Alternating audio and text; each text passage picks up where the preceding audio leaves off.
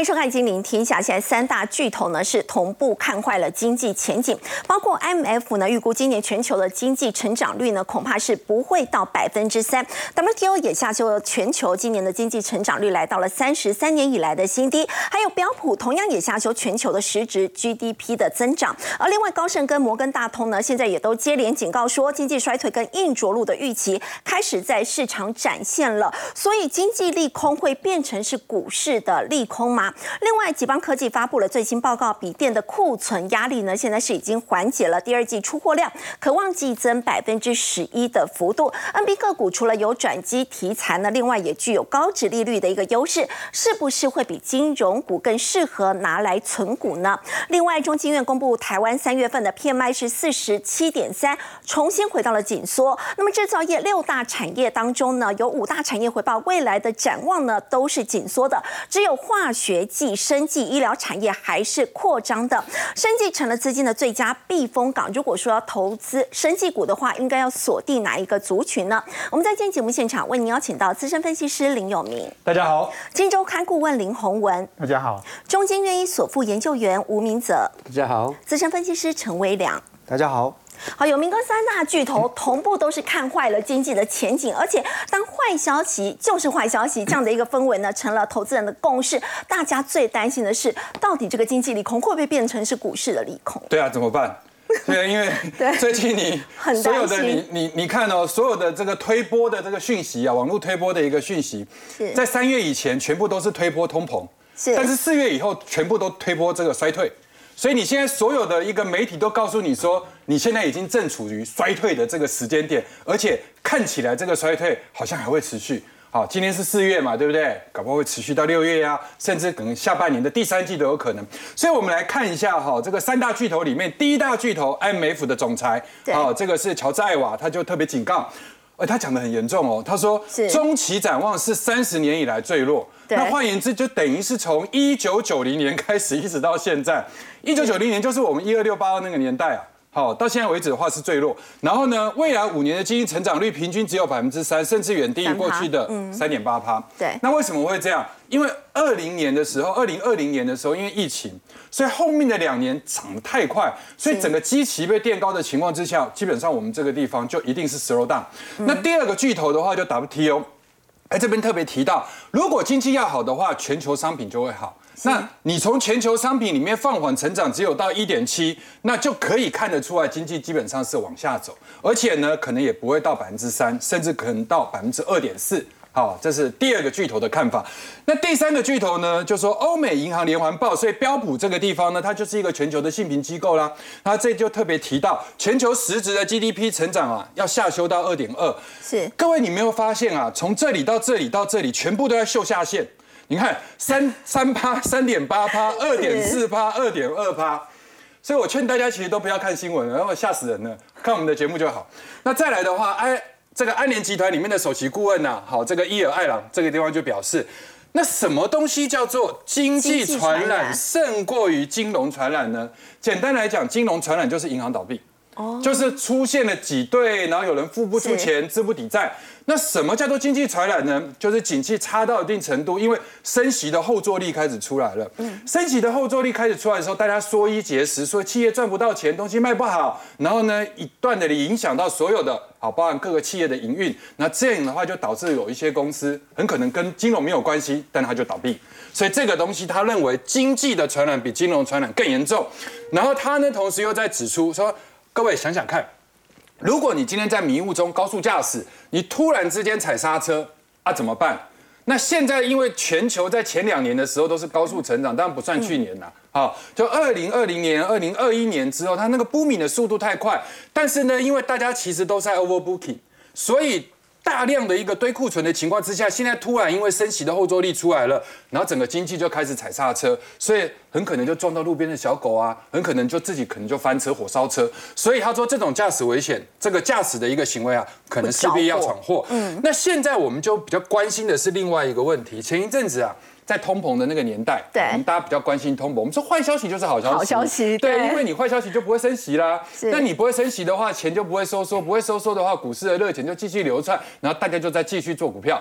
但是现在坏消息好像真的会变成坏消息了，因为时间就已经面临到。我们真的要去看到了这个所谓的丑媳妇见公婆的财报了，第二季的一个衰退，所以高盛、摩根大通就开始在解释，他说现在你必须要有一个心理准备，这个叫做硬着陆。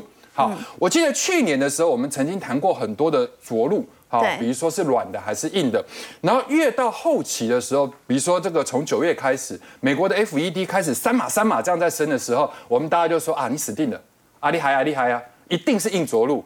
但是因为第一季的股票一涨上去之后，大家又忘了。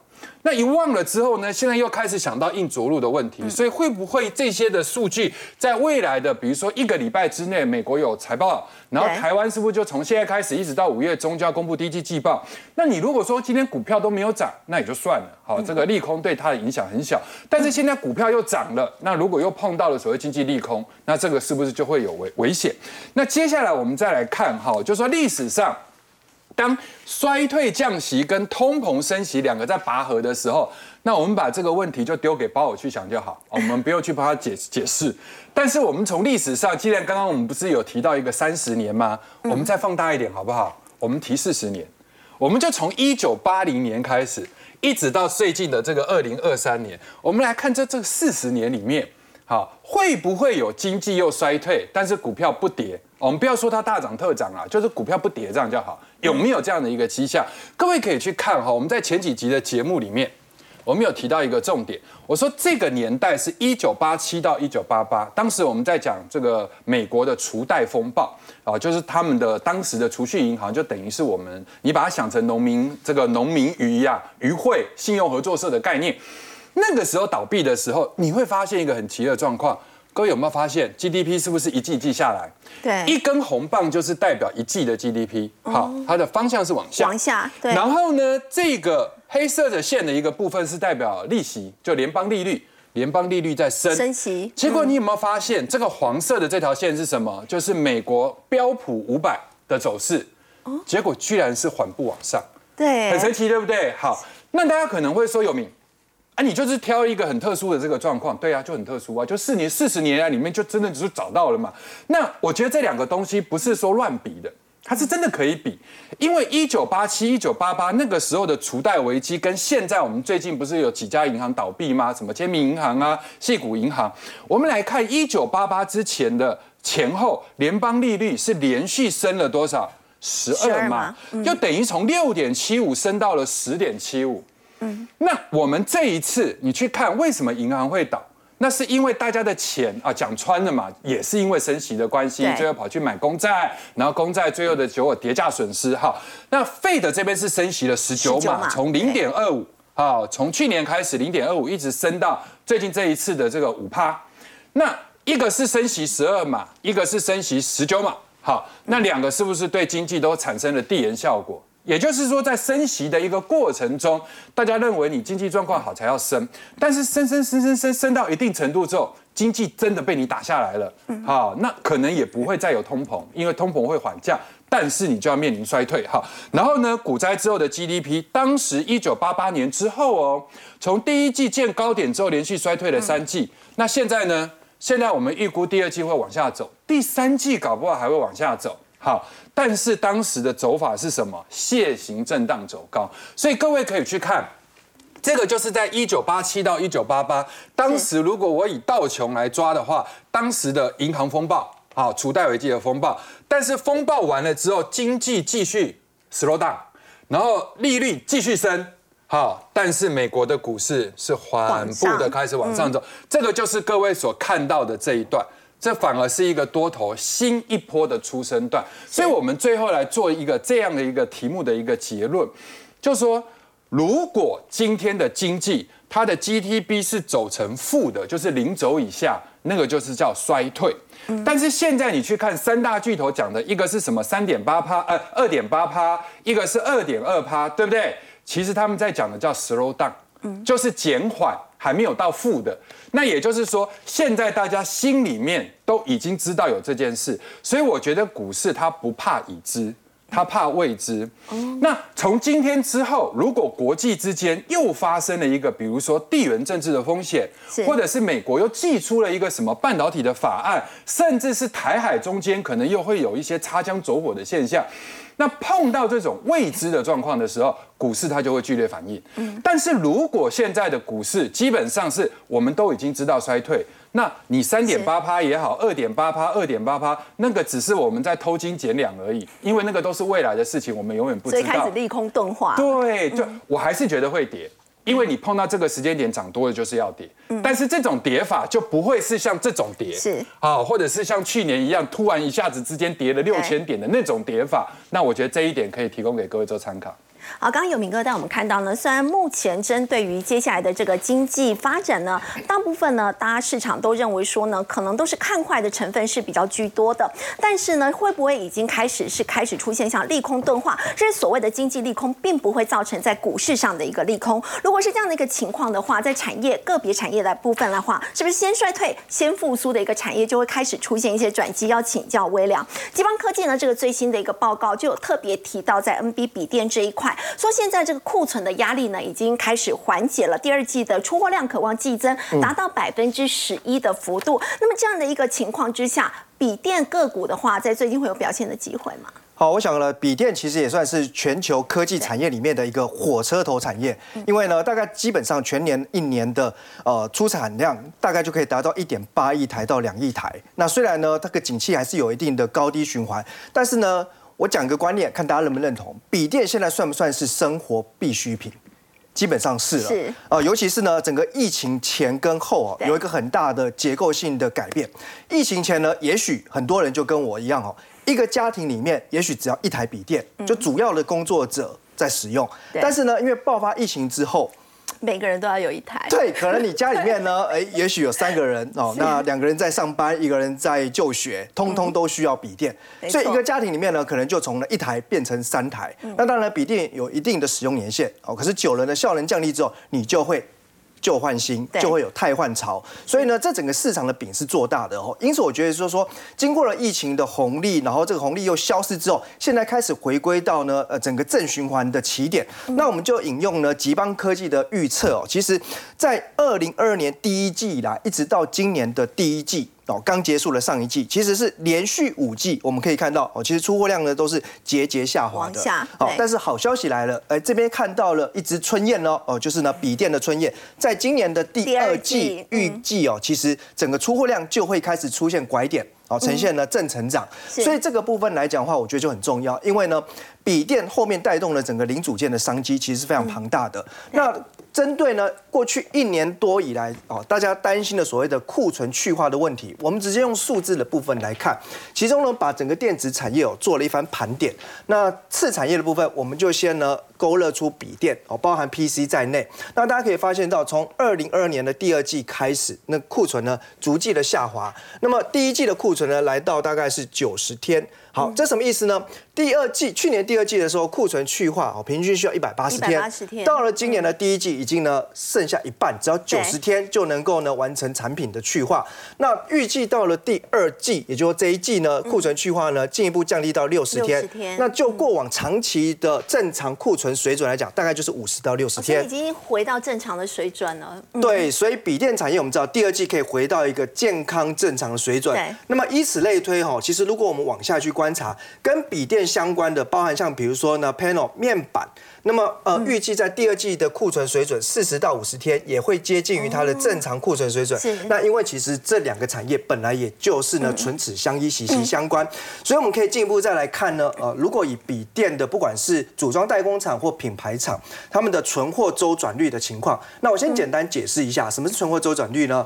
大家想哦，如果你到一家餐厅去。一个晚上呢，如果生意非常好，定位的很多，老板都会希望呢，赶快这一组客人用餐完之后，赶快离开，换下一组，翻桌率快翻桌率。所以一个晚上呢，如果能够一一家餐厅翻桌三次的，嗯，他的业绩一定好过只翻桌一次的。是，啊，翻桌一次那个叫做呢法国浪漫餐厅，慢慢吃，一道一道慢慢来。好，那我们回到正题上面来讲，所以呢，这张图表其实很简单，就告诉大家，这个存货周转率的单位是次数，也就是说呢，当它开始往上转折的时候，就代表呢，就我们讲的翻桌率变快了。好，所以这里呢，呃，其实罗列了包含像是广达、伟创、人保、英业达，这个是组装代工厂，那还有宏基、华硕。好，那无论如何，大家看到这几几几条线哦，大致上呢，这是去年第二季，这是去年第三季，您可以发现呢，大概就是在去年的年度中间到下半年，他们也开始出现这个哦存货周转速度变快的好转迹象。所以我说哈，这个笔电产业的春夜的确来了。好，不过我们说到 NB 个股，除了刚刚微良所提到有这样的一个转机的题材之外，其实很多人不知道，这个 NB 相关的这个族群，它还有一个高值利率的优势。那过去大家说到高值利率，存股都会想到金融股，那么现在 NB 也可以拿来存股吗？对，我们给大家多一层思考啊，就是说，呃，喜欢纯金融股的人认为，就是说它大、它稳，然后殖利率好像还蛮值得期待的哦。不过我想哦，因为今年其实金融股呢，呃，踩了很多雷，那至少就是说呢，头上还是有乌云呐。虽然我我我坚信这个乌云终将散去，可是可能还需要一些时间。嗯。但是我们看呢，其实笔电相关的股票，你要它便宜的话，我们看本益比。是不是够低？呃，基本上呢，大概就在十倍到十五倍之间为主。那你要它殖利率高呢？哎，我们同样的也看到，这殖率呢，基本上都可以超过五趴以上，甚至呢，广达、伟创都有六趴以上。伟创都有六趴以上哦。那对照，其实今年金融股哦，大家很烦恼，甚至也伤心的是，四趴殖利率恐怕保不住哦，有些甚至下探到两趴左右。所以本益比低。代表投资价值浮现，那值率又高，所以这边可以看到哈，在技术面的格局上面也很明确的，像广达跟伟创算是这一波里面笔电的领头指标股，因为他们均线都已经拉升为多头排列格局。对，那这个就是我讲了，乌云已经散去了哦。你对照其实金融股的技术面，相对就还是在一个低档震荡整理的格局。尤其啊，广达跟伟创也算是呢泛 AI 的股票，因为他们旗下呢其实转投资都是跨入到伺服器的组装。好，另外我们说到，如果 NB 最坏的情况已经过去的话，那么周边相关的有一些概念股，是不是有因此会被带动？好，那当然我知道哈，这个呃，有些观众朋友喜欢呢高值域，然后大型股，那有些喜欢呢这个有价差可赚哈，那波动大一点的、刺激一点的小型股。那这里面来讲的话呢，其实也跟笔电甚至跟 AI 有相关，就是散热，因为哈，其实。笔电复苏，当然散热零组件也会跟着复苏。除此之外呢，其实这几年哈，国内的散热厂商也都陆续跨入到呢 AI 的散热，因为资料中心所需要的散热随着瓦数的增加，那它的一个散热的性能要求跟单价也在往上提高。那我们可以看到双红跟旗红这两家公司，很明显的哈，这个叫做呢 B to B 什么意思呢？Back to basic，就是说股价到最后都还是要反映到基本面。所以我们看哦，红色这条线叫月均价，那黄色就是呢他们的单月营收的年增率。大家看，其实方向还蛮一致的，所以最重要就是把这个部分画出来给大家看，营收的拐点都出现了，是哦，单月营收年增率往上弹。那当然，你就未接比较来看的话呢，呃，旗宏的股价是明显已经大涨上去，加上投信持股比率比较高，十八趴。要再加码的空间会比较有限，所以这两档我认为接下来可能比较可以优先留意的是在双红的部分，因为相对它的位阶跟过往的高点比还有一段距离，而且投信目前的持股比例还不到五趴，哦，所以如果持续看好散热的话，投信比较有机会持续加码。所以说呢，在相关的 IC 的部分，不管是呢触控 IC 的翼龙电，或者说像电源管理 IC 的茂达，我想呢目前的业绩也都是呢逐渐开始翻扬。那特别值得一提的是在于哦，去年十一月的时候，翼龙电呢宣布不惜违约。跟金源代工呢，这个所谓的缴这个违约的罚款金，它也要取消这个过去的包产能的动作。那这表示说，哎，其实当时是一个利空冲击嘛。可是大家看啊，现在的股价，哎，其实呢也脱离去年年底的谷底了。我代表就是说，其实慢慢也是从谷底啊利空当中呢逐步的复苏。那我想这两家公司呢，后续大家可以去追踪业绩的表现跟股价变化。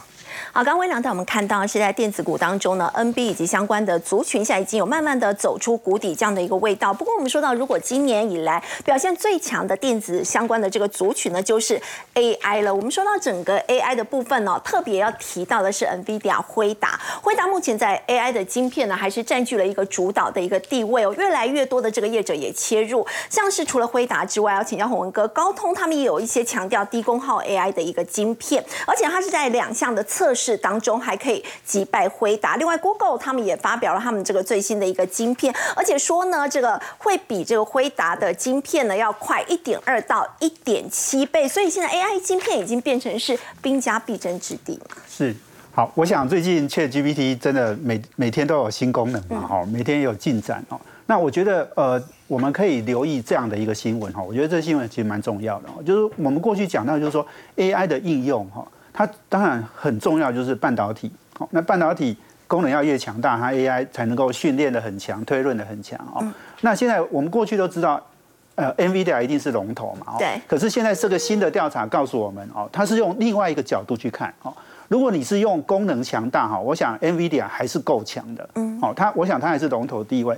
可是你刚刚讲到那两家公司，高通或是 Google，Google，那我觉得这个这最近的一个调查，我们就可以注意来看哦，它是用什么？它不是用功能强大这件事而已，它是用你每一个每瓦耗能哦，你每耗能多少，你能够运算多少次数，也就是说。它是看你消耗能量多少，好来来看你的这个次数。那你你如果呃这个功能没有那么强大，可是你消耗的能量很少，那你是不是这个从这个角度？因为我们现在大家都在看，就是说你的耗能、你的你的碳排，好是不是很低？好，因为这个东西现在能量能源哈，刚刚我们讲了很多股票，其实能源股是今年几乎是台股哈，我想也是涨得最最齐的哈，最齐全的一个产业。那因为能源越来越重要，那全球暖化越来越严重，哈，所以大家都要想的就是说，我们要怎么样设计一个晶片，哈，功能强大，这个是一定要的，哈，但是你一定要减少耗能。所以刚刚在讲的那个呃新的调查，它就是有分三个项目，哦，它是用每瓦，哈，你可以执行多少次的哦这种呃运作，哈，它是分三个嘛，一个是目标的检测，第二个是自然的语言的处理，第三个是图像的分类，哦，那这三类。呃，它把它分成三类，然后去算那个每一家公司哈，哎，它的每个晶片，它每瓦能够呃运算的次数。那结果你发现就是说，高通在第一项跟第三项都赢过辉达。它这边写高通的这个查询次数是每瓦一百九十七点六次，那么辉达是只有一百零八点四次，将近是两倍哦。哈，所以你可以看到就是说，那为什么高通在这个呃这个可以设计出这种晶片是比较不耗能的？因为你想哈。高通其实基本上过去就是手机晶片嘛，对，那手机晶片一定不能耗能耗得太严重。是，那辉达是做那种伺服器啊，或者是游戏啊等等哈，那些是在可能是在笔电上面、PC 上面，或者是在伺服器上面用的。那那一种哈，对耗能的要求没有那么高，所以你你可以了解，就是说这个其实是它基本的差别啦。所以高通在设计上，我想它就是能够耗能耗的比较少。哦，那这这个调查里面还有一件很有趣的事，就是说，在这三项的调查里面，还有一家公司是台湾公司哦，叫创新智慧。好，那这家公司它在第三类的图像，你刚刚讲的，它还每瓦它可以呃计算到两百二十七次，两百二十七它是远远超过高通跟辉达。辉达，哎，那那这家公司在自然语言，好，它的第刚刚第二项里面，它也是第二名的哦。哎，这一家公司是。台湾的公司，然后呃，创办人是清大教授，那之前也在创意电子工作过哈，所以我觉得这可以注意。好，那我觉得从这个新闻，我们再可以再去注意一件事情，就是说哈，我们刚刚讲到，我最前面讲到的，就是说，其实 AI 训练跟推论，好，这个是以后非常重要的呃一件事情哈。那这个这个名词，现在大家讲到 Chat GPT 都知道，它就是透过训练这样的一个方式。对，好，那所谓训练是什么意思？就是说很简单呐，哈，我们我们就举一个例子哈，医生他要去看那个影像辨识，哈，比如说我们常常讲那个低剂量的那个肺部超音波，好，这个现在最近很多人在做嘛，LDCT 哈，那你去你去检查之后，那超音波给你拍了可能几十张、几百张哈。那它可以让你提早辨识到你你的肺部有没有一些什么不好的东西啦哈，就是我们发生发发现那个肺腺癌哈，有没有那个细胞在那里哈？那这个我们我们的陈陈建仁陈院长哈，他就是以前提前发现做这个，然后发现了哈，就就把那个割掉就没事了。好，那那你一个医生哈，他他一辈子他可能看一万张的这种这种，或是更更多一点吧，哈，几万张。好的的这种辨识，可是我们的 AI 的机器可以为它几百万张、几千万张，让它去辨识，说让它的辨识能力越来越强。好，它当然会比医生来看这个好这个问题会更快嘛。好，所以，我我们说 AI 的训练，好，这个是一个很重要的。那这个是要功能强大的晶片，就是我们刚刚讲的辉达的晶片，在用在这个训练上面是很好的。可是现在还有一个很重要叫做推论哦。那什么叫推论哦？就是说，当你比如说。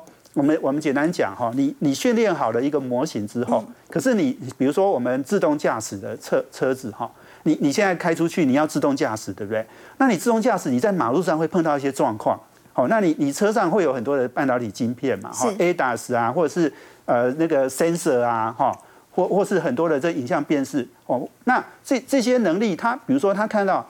哎，马路上有什么状况？他要赶快学习。好，那比如说一颗球跑出来，一个小孩就会跟着跑出来。那一台汽车看到这种情况，他就要想办法怎么应应这种状况嘛。哦，他可能是要刹车，或者是他怎样。哦，那那因为一台车，他可能他学习是他个别的的问题。可是我们现在所谓的推论是希望能够每一台车学到了之后，能够上传到云端上面，让所有的车子都学到这样的经验。好，以以后你你看到一台。一个诶，这个球跑出来哦，可能最后后面就会有小孩子。哦，你所以你就要赶快刹车，然后以后所有的车子也都学到哦，甚至学习到什么哦，不是只有球跑出来啊，可能一个滑板车跑出来，或一台脚踏车跑出来，很有可能后面都会还会有小孩子或者是人跑出来。那你如果能够这样学习的话，是。不只是你在你的刚刚讲的，你你的一台车学到了，你整个系统都学到了，那这个呢，对整个。我们我们说 AI 时代的来临，它就会很重要，因为能够用半导体的功能技术，然后强化到让整个系统整个。我们我们刚刚讲自驾车，那个是全部的车子都要学会啊，不然你只有一台车学会没有用啊。对。哦，所以我我想就是说，从这个角度来看，哈，刚刚讲的省电是一件重要的事，然后另外推论这个也是一件重要的事。好，刚刚洪文哥带我们看到呢，其实是现在 AI 呢非常的夯。那么接下来呢，我们可以看到，其实透过这样的一个训练跟推论这样的一个方式呢，其实它的应用层面会越来越广。但是 AI 到底能不能够拯救正在衰退的全球经济呢？因为我们目前来看到经济的这个前景呢，目前来看真的是。蛮悲观的，包括直利率曲线支付，它开始示警说，美国呢恐怕会陷入深度的衰退。要请教吴老师，现在的一个状况真的是很严重吗？是，呃，这个哈维是我们把它称为叫做美国的直呃直率曲线之父，哈，他提出来利用长期跟短期直利率的利差去判断未来景气的一个变化。那呃，我们先讲一下美国十年直利率跟三个月期直利率的一个倒挂。那什么叫做倒挂？哈，一般来讲。对于长期的这个殖利率，通常要比短期殖率还要高。高，那我们未因为预期未来和它一个这个呃呃利率会往上升，再加上一个期限贴水，所以未来的长期利率通常是比短期还要高的。但如果说利率和短期利率先反过来比这个长期还要高的话，对，那就代表说就是倒挂，就是一个倒挂的一个情况。对，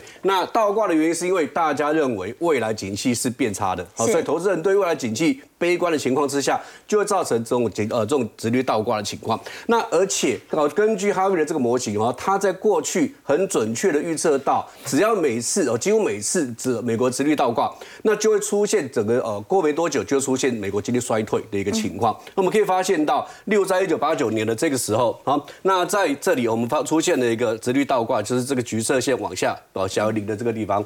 那这个直率呃倒挂的情况之下，哎马上哦，那么这个就呃美国就出现了经济。衰退，那还有几次在两千年的时候，哈，甚至在两千零九年、零八年的时候，啊，都很准确的预测到，哦，在直率倒挂之后，那美国的经济就会开始陷入衰退。哦，他说现在的一个直率倒挂情况已经是算历史最高，那当时才一点五二。今天啊，在昨天应该讲昨天，好，昨天已经早上涨到负的一点五六，也就是说它也是达到历史新高的一个水准。那其其实啊，哈维在去年年底的时候，和他有接受访问，他说，直率倒挂有可能会出现一个虚假的一个证据，啊，那也就是说，虽然是倒挂，可能不见得代表真的未来以后经济会衰退，好，但是他今年就改口了，原因在哪边？因为如果说倒挂只是个短期现象的话，可能只是些一些。市场上短期的混乱而已，但是从去年十一月美国殖利率倒挂一直到现在，已经超过了一季那哈比认为说，只要超过一季，好，那么美国的这个和这个呃这个衰退这这呃这个情况就会非常可能发生。所以他认为有很多的银行其实都面临到这样的一个风险。对，因为美国一直在升息，升息到这样的情况之下，其实很多的银行已经撑不下去。好，那我们都知道，很多银行倒闭，就算没有倒闭的很多银行也是摇摇欲坠。好，所以他呃就提到说，希望 Fed 认为和知道说有多少家银行面对的一个风险。好，所以在这种情况之下，如果他再继续升息下去的的话，有可能真的会导致银行的一个体系的一个很大的一个问题。但如果不升息，现在大家会比较担心，因为 OPEC 加从五月开始就是要减产嘛。那么到时候这个油价如果往上涨，大家也会担心说这个通膨的问题呢会更加的严重。另外就是中国大陆的部分，中国大陆的这个制造业 PMI 哦，现在又出现了回跌这样的一个情形。是因为。从去年的三月份到现在，我们知道美国已经升息九次，对，那这等于说是历史以来然后升的最高的一个情况。但是它升息的目的是要打通膨，虽然呢通膨我们都看这个图形的话，其实从去年开始，去年年中开始，它通膨率其实是慢慢慢慢在往下降，但是它降的速度还不够快。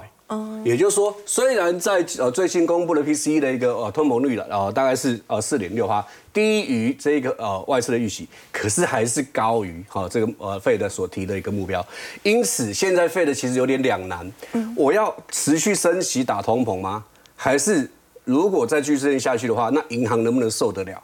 那美国的经济会不会因此而衰退？哦，所以它其实陷入了两难的一个一个状况。所以，现以从 PCE 的这个通膨来看，美国升息的结果，通膨的降幅有限啊，那还是在一个蛮高的一个情况，就还是呃高于这个 PCE 的呃一个目标值。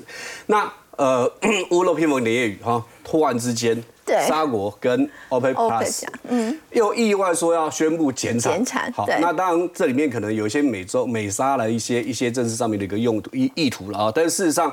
呃，变成说，呃，美国必须要面对另外一个难题。如果油价持续在上涨的话，那可能会推动通膨，好，再推动通膨呢？因为我们知道通膨有两种方式，一个是需求拉动，一个是成本推动。好，那当我现在降低需求，可是成本在拉动这个物价膨胀的时候，通膨的时候，那我是不是有办法透过升息的方式来去解决？好，那么这是一个大问题。好，那再回到中国，中国虽然看起来好像现在景气慢慢有点。哦，尤其有些几十峰之后，它稍微好一点。那它的 P P M I 已经回升到哦，五十荣枯线之上，荣枯线之上。但是它的一个分呃，这个变化是有点分化的。也就是说，制造业它其实在下跌的，而服务业是在上升的。所以在这种情况之下呢，整个服务业跟制造业的经济动能。出现分歧的情况，那是不是真的可以带动未来的中国大陆的经济的一个呃持续的成长？这有待观察。另外，我在提现在就是服务业感觉就是好像已经开始回暖，但是制造业的部分还是在降温。对，制造业部分我提一个数据，嗯，中国大陆的 PPI 就是工业出产呃指呃指数，从去年的呃十月份到现在为止，持续为。呃，低于百，也就是说，至少它物价啊，它出厂价格持续是在下降的，所以这代表中国大陆的产能的这个过剩的问题还是蛮严重的。是，那消费者物价指数其实也是持续在往下跌，哦，那代表说，呃，未来又是有时候可能有这种通膨的一个通通缩的疑虑和通缩的疑虑。那贸易的部分一样也是持续在往下跌。所以从这几个资料，我们不能只光看 PMI，好像上啊上去了，哎，好像跟中国景气就会变好。但其实从其他数据来看，中国其实它的一个增长动力还是有点，我认为还是有点呃危险。这样子对。如果美国现在面临到衰退，那么中国大陆复苏的情况似乎又不如预期的话，那么台湾的 GDP 今年要保二，是不是就真的非常困难？呃，我觉得可能要稍微努力一点。OK，为什么？因为我们都知道台湾是呃小型开放经济体，对，出口在我们中国呃台湾的 GDP 的成长的一个贡献非常非常大。OK，那我们。最大两大好出口市场，一个是美国，一个是中国大陆，占了大概我们百分之五十四的一个出口市场。那如果这两个国家经济状况不好，那么对我们的出口势必一定产生非常非常大的影响。那主计处在三月份的时候公布了一个我们的一个这个呃景气的预测。那这里面是有包括了我们民间消费、投资，还有国外的一个净需求对我们的贡献的一个呃一个程度。那呃去年的第四季跟今年第一季，哈，因为国外净需求很低。所以它造成我们的经济和和整个被拉下来，好，这这经济成长的一个这个力道不足。那原本主技术认为，可能在第三季、第四季，甚至到第四季的时候，国外净需求会大幅成长。好，所以会拉动我们的第四季的成长。好，所以会造成一个这样往上升的一个黄色黄色这一块就是国外的对国外净需求是黄色这一块。那所以在第四季的时候你，可能因为传统旺季国外旺季就在第四季，它可能拉动我们经济的一个成长。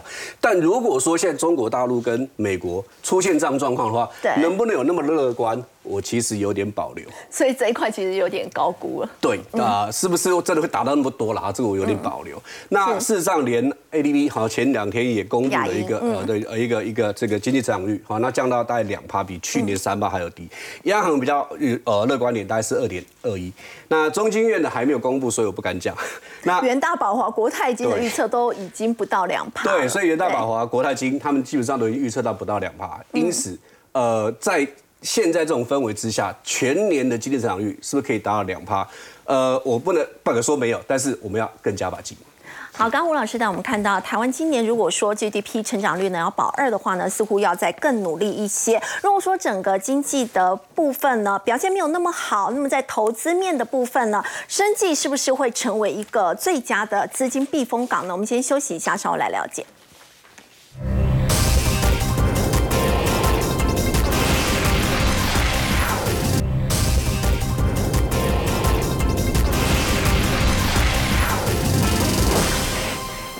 好，刚们提到台湾今年的 GDP 要保二呢，真的要再努力加把劲。而中研院公布台湾三月份的这个 PMI 呢，数字是四十七点三，等于是重新回到了紧缩。制造业六大产业有五大产业回报说，未来的展望都是呈现紧缩的一个态势。只有化学跟生技医疗产业呢，目前还是扩张的一个情况。就要请教有明哥，如果生技变成是资金避风港，我要投资的话，要特别锁定哪一个族群？好，第一个的话，四月份本来就是适合生技，因为第一个要公布季报嘛。好，那第二这个部分的话，指数涨多了，所以大家会认为说避到生计会基本上就是一个避风的概念。很多的一个研调机构里面开始把。医智慧医疗当成是台湾下一个护国神山，然后第二个部分的话，它的六大科技应用正好就是排成英文字母 A B C D E F，一个是 AI，一个的话就 blockchain 啊，blockchain 就是区块链第三个的话 cloud 云端，第四个 data，然后第五个的话 edge computing 就是呃边缘运算，第二第五个的话当然就是五 G，所以 A B C D E F 正好就把所有你对智慧医疗到底是什么，已经解释得很清楚。所以如果各位在封 AI 的股票，你会去找比如说 GPU 的股票啊。呃，资安的股票，可是现在这个风潮在季报效应里面，有些是不赚钱的哦。但是这个资这个风潮啊，风向已经开始转到了跟生计有关的 AI，所以我觉得为什么在这个时间提，因为它有分前中后，比如说病人的自主管理、医生诊断到最后的一个长照。最近涨两档股票。当然，这一档股票是因为它刚挂牌哦，那前面都是它在新贵的一个走势。那它挂牌的这一段时间里面，各位有没有发现，它是在三月二十七号，瑞声光电用七十块挂牌，但是到了今天为止的时候，已经收盘收在一百五十六点五了。对，它是哪一家公司呢？就是群创的小金鸡。嗯，好，那这一家公司主要是做 X 光平板感测器的一个模组，讲穿了还是跟所谓的监视器有关啊，只是可能在于所谓工业电脑的一块。那另外一档的话，就是四一五三的玉伟，它是嘉士达集团。那它也是在做这个所谓 monitor，也就是医疗的一个显示器显示器，EPS 零点八五。但是我跟各位讲，这两档本益比都非常非常的高，生技股你很难找到本益比很低啊。除非你去做那种啊，比如说是那种合成药的啊，或者是那种学名药的。那如果不是的话，以这种现在大家对 Chat GPT 都追成这样了，那更不要说智慧医疗里面，大家可以容许高本一比，因为它基本上就代表成长。那接下来我们回头来看，我我认为前面的不管是瑞声光电，或者是你看到的玉伟，当涨上去之后，真正台湾我觉得最逆取的公司，反而是这一家商之器。那商之器在做什么呢？各位不知道知不知道这个叫 PSCS？好，这四个英文字母叫做行动医疗影像截取传输系统。好，那讲成白话文就是这样。比如说，我们早期我们去一家医院去照 X 光片，然后结果呢，我们最近换了医院啊，因为听说有一个名医在哪一个地方，我们就过去了。那你是不是要到以前那家医院把 X 光片调出来，对不对？然后你再跑去新的医院给医生看嘛？但是你不觉得这个资料的储存就出了很大的问题？你还要去申请手续等，对不对？但是现在你比如说，不管是超音波、磁核共、核磁共振、正子断层扫描、电脑断层乳房摄影、X 光，你全部都可以在电脑建档。那这个不是说我今天把东西存在云端里面就好，是在这样的一个情况之下，任何的医疗人员在不同的环境，当然前提是你必须要签一个同意书。而且会有一些法规，医院之间的规定，或者是地方政府的规定，国跟国之间的一个规定。那这一块的话，就会你只要申请过去，他就可以去阅读。那它当然中间就涉及到伺服器、好虚拟私人网络跟 SSL。那因为你常常要符合当地的法令，所以你不会东西一做出来、一提供完了之后，你就收不到钱，因为你还有治安的维护。你后面的话，你要防止这个资料被盗取。所以刚刚洪文兄有特别提到说，医疗上面的 AI，哦，医生是不是能够透过这个所谓的 PSCS 来去判读，比如说癌症的比例或等等？但是至少从这一些资料的。解读上来讲的话，它已经可以做到非常的行动医疗。那商之器这家公司，各位可以看，从二零一五到二零二一年的时候，它原则上都是 minus 的 EPS，负的 EPS。为什么？因为这种公司是属于订单式、接单式的公司，所以它一个专案一个专案在做，这个专案做完了没了。好，那这个专案有钱了，可能就这一季认列，但是之后没专案了，所以它很可能就是有一些固定成本要摊提。但是现在就是说，已经开始获利了。对，去年已经开始获利了。他告诉你一件什么事情呢？就是这一家公司现在的 AI 伺服器已经。慢慢被普及了之后，所以这些东西都已经被大家接受，那以后的案子就会推，然后负债比例又低。各位可以看最近的股价在低档区。那讲到商之器，我们就必须要介绍一下他的老板。是，他老板，我觉我个人啦，觉得他很酷啊。为什么呢？因为他明明就是科技人，或者是他懂医疗，对不对？可是他是北艺大美术系的博士班，这看起来蛮有艺术，了不起，对不对？我也很想以后像他留成这样络腮胡，然后再来的话就台湾大学 EMBA，所以其实大家对他的风评很好，说这个人真的就就摆明了就是一个艺术家，而且他还常常拿大炮去摄影，对。然后呢，他这一家公司啊，他。涉及到一个什么东西，叫医疗影像 AI 平台，它总共有四十二项 AI 的能力。嗯，我觉得这一点很重要，市场上没有人在注意。其中有十一项是符合 FDA 啊。这个老板叫盘龙，小时候穷啊，好家里我们都是 old bike，他都是脚踏车。那脚踏车是他爸去拿来上工用的嘛？但他后来因为就是。拿了爸爸的脚踏车之后，他很开心，所以即便爸爸叫他用脚踏车去做事，他也开心。所以他后来发现说，哎，其实做事情就是这样，兴趣跟工作、事业跟职业这两件事情啊，置业跟职业这两件事情如果可以 match 就好。那他早期在写程式，那写着写着写着之后呢，就开始去追一些什么 GPS 的一个软体。但是后来因为他做要要必须很大的，就早期没有伺服器的概念嘛，他机器弄得很大，弄得很大之后根本就卖不出去，卖不出去，他就在想：我二十九岁，我六十五岁退休，那我总共一年如果存一百万的话，我总共要存多少？一千八百一千六百万？哎，多少？哎，这边不止哦，呃，总共要三千六百万，我可以三十六年嘛，我就三千六百万。但是如果我今天一家公司可以赔让我赔一千。八百万 OK，但是超过就不行。那他是用底线的方式来去做，那就是因为他这样子做做做做，他主要就是在做这个所谓 GPS，那就跟影像有关。对，那影像一做出来了之后，现在就跟医疗有关。所以我觉得这家公司未来大家要去看，就 FDA 会不会认证它？如果只要一认证的话，那个消息一出来的话，我觉得这一家公司可能会变成生技股另外一个明日之星。好，刚刚有明哥带我们看到的是生技股的明日之星，不过我们稍后要回来关注。我们说到现在生技股，其实大家也开始会关注基本面。那么说到基本面呢，三月份的这个营收呢，陆陆续续公布了，到底谁有机会成为台股在四月份盘面的一个主流呢？我们先休息一下，稍后回来。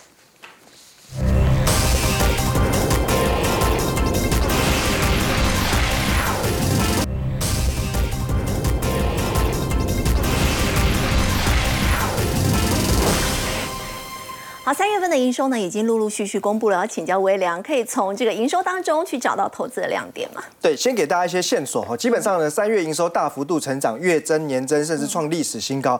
我其实观察一下，发现有脉络可循。它主要就是集中在几个特定的族群，比方说呢，车用，还有呢，像节能、储能、绿能，哦，或者说像生技，还有航太。那其实念来念去，大家有发现，就是比较没有电子。对，其实今年的投资主轴是这样哦，电子就是等春燕，然后否极泰来的概念，哦，慢慢由谷底复苏。但是呢，今年可能可以贯穿一整年那种所谓的多头趋势主流的，就是呢，从年初开始它就没有库存的问题，它就没有呢衰退的问题，哦，所以我觉得在今年呢，其实第一季营收跟去年相比，如果就已经是缴出二位数甚至是三位数以上的成长，那这个就表示说，哎，在担心不景气的疑虑之下，这些股票它可能先成为法人锁定的亮点焦点。所以这边呢，当帮大家简单的说明一下，比如说呢，刚才讲到生技族群，好几家公司三月营收呢抢先公布了，像德英哦，或者说像这个呃易泰，这个都属于生技的相关个股。那另外呢，像航太的部分呢，也有看到像丰达科。哦，JPPKY，那另外呢，像这个车用的部分非常多了哦，像这个华福，像另外包含像维生、茂顺哦，那像这个绿能、节能、太阳能的部分，呃，也有像太极、广定，还有像昌河哦，所以基本上呢，在这几个族群里面哦，你可以去找寻适合自己操作的位阶哦。那这句话意思就是说呢，我们看右边这两档股票，哦，给大家截然不同的呃这个感觉哦。呃，首先看到右上角这一档的华孚，好，最主要是做镁铝合金机构件。那其实，在消费性电子产品领域，比如说呢，像笔电或者说像手机，都会用到镁铝合金机构件。可是呢，华孚不走这条路。好，其实十年前呢就开始切入到车用市场。那十年磨一剑呢，让它现在在车用的营收贡献比重高达八成，而且呢，光是新能源车部分呢就占比超过了四成以上。所以今年它的业绩其实呢是可以大幅度期待，也反映在股价上。对，因为它的订单是大过于产能，所以公司在去年就已经提早开始去做扩产准备。那今年目前三月看起来呢，呃，营收是。创新高，而且它是一个呢持续成长的起点。那我们看到其实股价的部分哦，你会发现到在每个月月初，它股价都会先涨一段，然后后面就稍微会有点整理啦，哦，有点像阶梯式的。那为什么？就是因为营营收节节高升。是。那我们刚才提到扩厂的重点就是它后面的营收要成长一倍。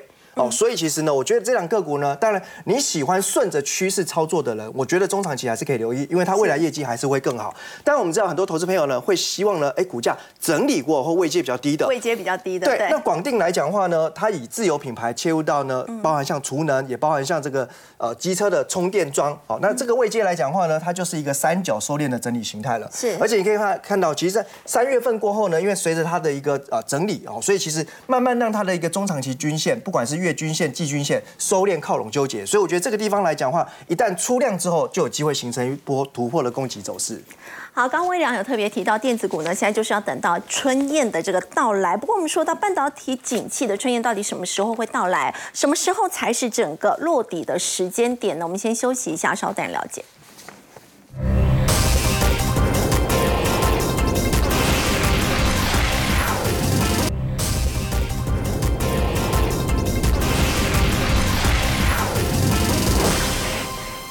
好，来关心美国半导体产业协会呢公布的这个数据哦，提到在今年二月半导体的销售额是三百九十七亿美元，比去年同期大减了两成以上，而且说这个年降幅是两千零九年以来最大。所以要请教洪文哥，半导体产业现在还是受库存所苦吗？是。我我想哦，哎，这个每个消息哈，每个新闻我们都要用用呃这个不同的方式去解读了哈。那现在这个情况就是说，我们刚刚最前面讲到不是讲坏消息就是坏消息，坏消息对。好，这个当然听起来是像坏消息，但是我我觉得你如果把时间拉长来看哈，它不一定是坏消息哦。对。那呃为什么这样讲哈？因为呃今今年刚刚讲二月是三百九十几块四百亿美金的营业额嘛哈。对。那这个这个营业额其实是不低的哦。所以，可是因为为什么会衰退两成？是因为去年的一月、二月哈超过五百亿美金哦，啊，去年是历史新高哦。是，各各位记得吗？去年一二月半导体都还没有下来哦，那时候的营收都还很高哦。嗯。哦，所以当时你看哦，那个五百亿美金以上，你看那个蓝色的线，对，哦，它去年的一二月的时候都是超过五百亿美金嘛。嗯。哦，所以也就是说，它从五百掉到四百。啊，就是少掉两层嘛，所以它的 Y O Y 就是才会衰退这么大。所以那你去看这个蓝色的线很有趣哦。你刚刚讲就是说，从二零零九年到现在，我们衰退幅度最大嘛，哈，那是红色那一条线嘛，是。但是你你如果去看，就是说蓝色的线这样子在动的话，你你去看那个蓝色的的那个呃线型哈，你就会看到它高，它创高了之后跌下来，它的跌跌的那个谷底哈，不会比之前的高高点还要低啦。也就是说，以前的高点就变成谷底了。哦，好，所以就说整个半导体产业是不断在成长的。嗯，好，所以你那如果说是它什么时候景气会开始落地半导体的？那我